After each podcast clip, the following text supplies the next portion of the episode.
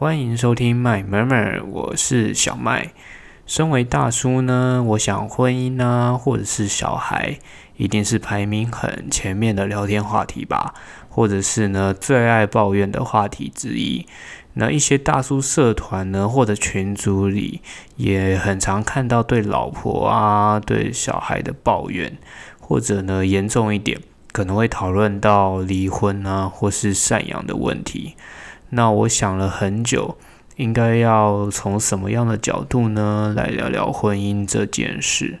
我自己觉得婚姻非常的复杂，是可以聊一辈子，或者是争论一辈子的议题。没有对错，没有正确答案，就跟人类这种生物一样，复杂的要命。就算我已经有老婆，或者是有小孩了。我的想法啊、我的例子啊、我的观察啊，也不可能套用到所有人身上。但我自己呢，一直有一个我觉得还蛮实用的想法。这个想法呢，可能可以让所谓的婚姻这件事呢，过得顺利一点。简单来说，就是呢，结婚前没有解决的问题，不要想着结婚后呢会自己解决。同样的。结婚后没有解决的问题，那不要想着生小孩后会帮你解决。这想法听起来很像那种干话语录，好像是那种人要吃饭呢，是因为肚子饿。呃，离过婚的人都结过婚，是这种类型的干话。可是啊，其实很多我看过的夫妻抱怨，聊到最后呢，真的就是这么简单而已，就是两个人从来都没有要认真面对或者是解决问题。这个想法其实我想表达的是，两人之间的问题啊，不管问题可能大到有关生命或者是财产，或者呢小到像是挤牙膏从哪边挤，晚餐要吃什么这种无聊的小事，两个人就是要一起不断的沟通、争吵、面对，然后呢找出双方都能接受的答案。这件事听起来好像很简单吼，可是呢真的做起来的话会很累。超级累，非常累。大家仔细想想哦，两个成长、生活背景都不一样的人，现在呢要尬在一起尬一辈子，然后不能中途退出，不断的摩擦，找双方的平衡点。这个难度其实哈远比想象中的还要高，所以蛮多人会选择逃避啦、无视啊，或者是觉得不重要，反正我忍一下，时间就过了。不然就是一直吵啊，一直念啊，反正结束后呢，心情舒服了，其他事好像也不是很重要，就继续重复这样的循环，不断的重复。这些方式在交往的时候可能都很有用，毕竟大不了真的不行就就分手嘛。但是结婚后呢，这种事情如果还一直重复，就会很像活在地狱里面一样。有些人会说啊，结婚就是这样啊，你就是要去接受，要去忍受啊，大家都是这样啊，为什么你就是不行？特别是上一个世代的人，真的很喜欢这样说，这种话真的是 bullshit，这完全就是放弃思考，放弃这段关系。在现在这个网络时代呢，更是不可能这样做。你有一堆社群管道可以看到别人呢，好像非常美好的婚姻。其实这类的东西呢，你也不知道是真的还是假的。但是它就是会让你开始觉得，哦，我的另一半怎么都是这副德行啊？真的是越看越不爽诶。然后就会开始想要各种找茬。可能以前觉得没什么的小问题，现在都变得像世界毁灭一样。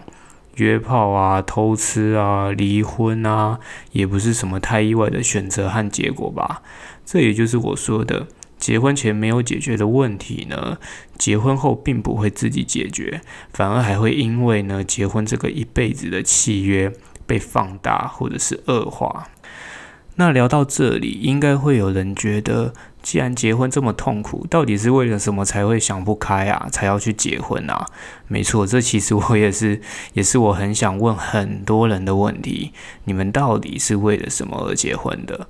我自己觉得呢，这个问题的答案可以大约分成两种吧。第一种是纯粹为了爱而结婚，好，我很爱这个人，所以我想要跟他共度余生，走一辈子。那其他的什么一点都不重要，好，类似这种听起来很像从爱情剧里面走出来的对话，很美好，很理想，应该也是很多人的梦想吧。如果结婚呢有教科书，为爱结婚一定是第一章的标题。而且啊，现实生活中这种类型的婚姻其实也是很多，并不是没有。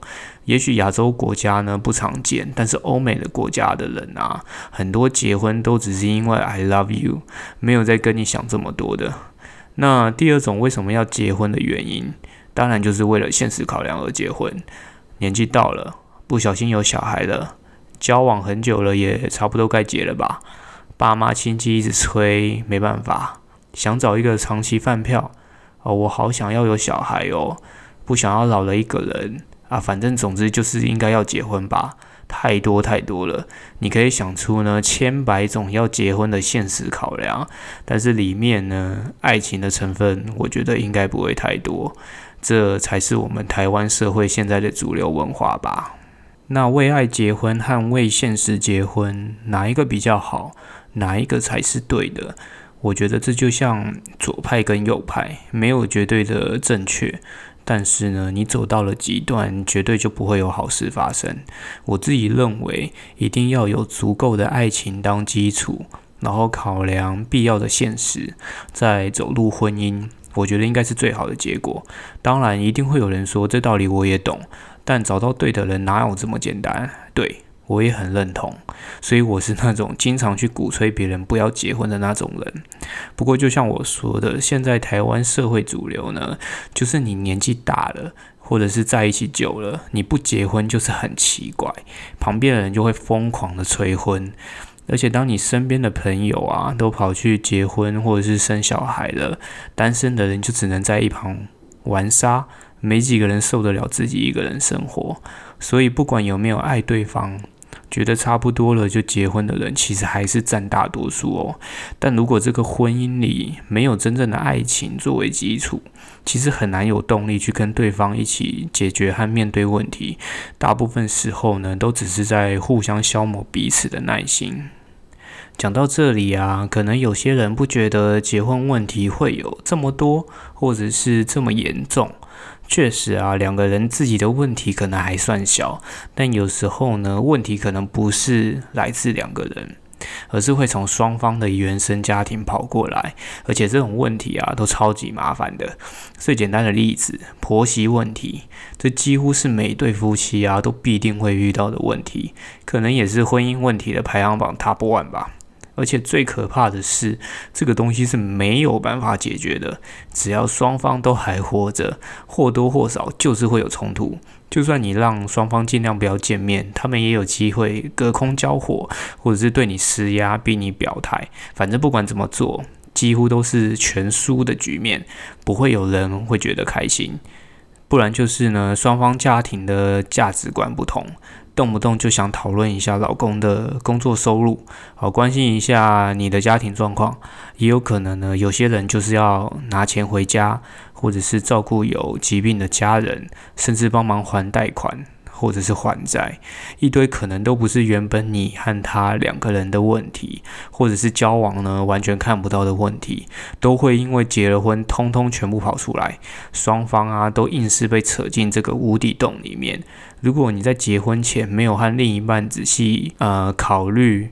或者是面对这些问题，那这些问题结婚后呢还是会存在，又或者是结婚后没有太多爱情作为动力，让你们支撑下去，这些问题最后都会是压垮两边的一部分。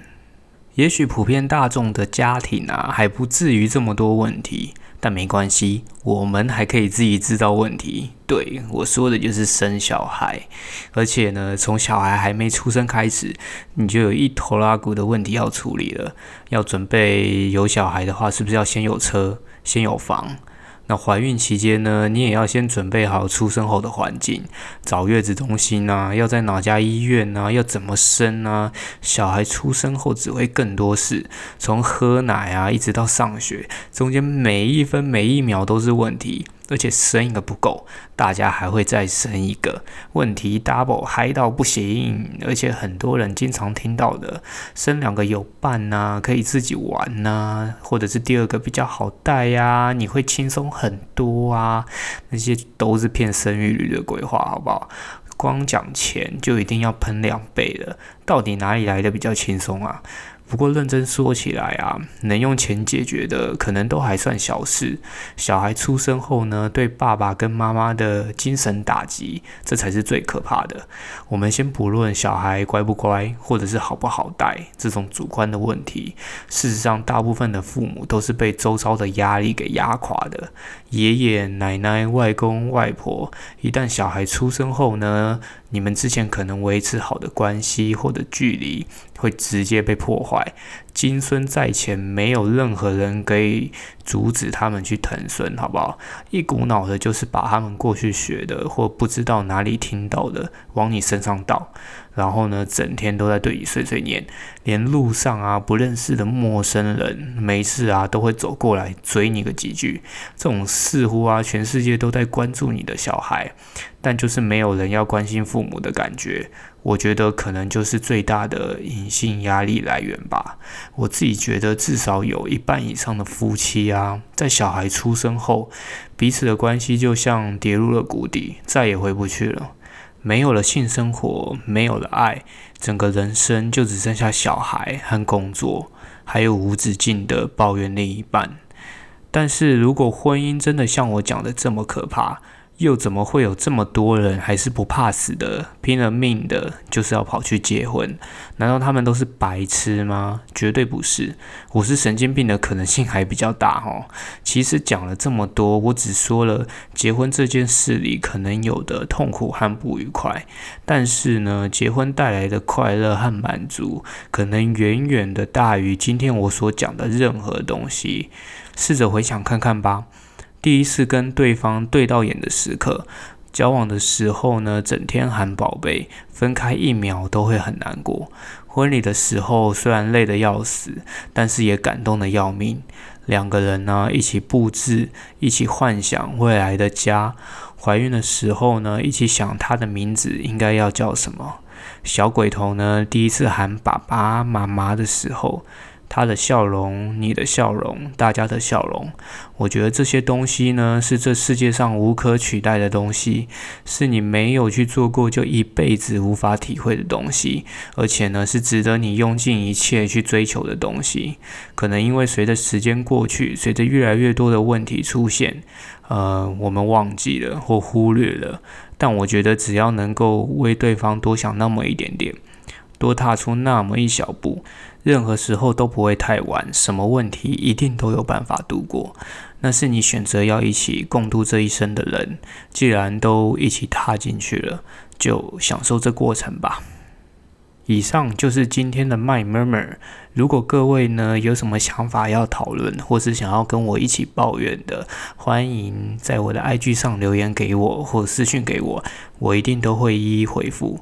那我是小麦，我们下次见，拜拜。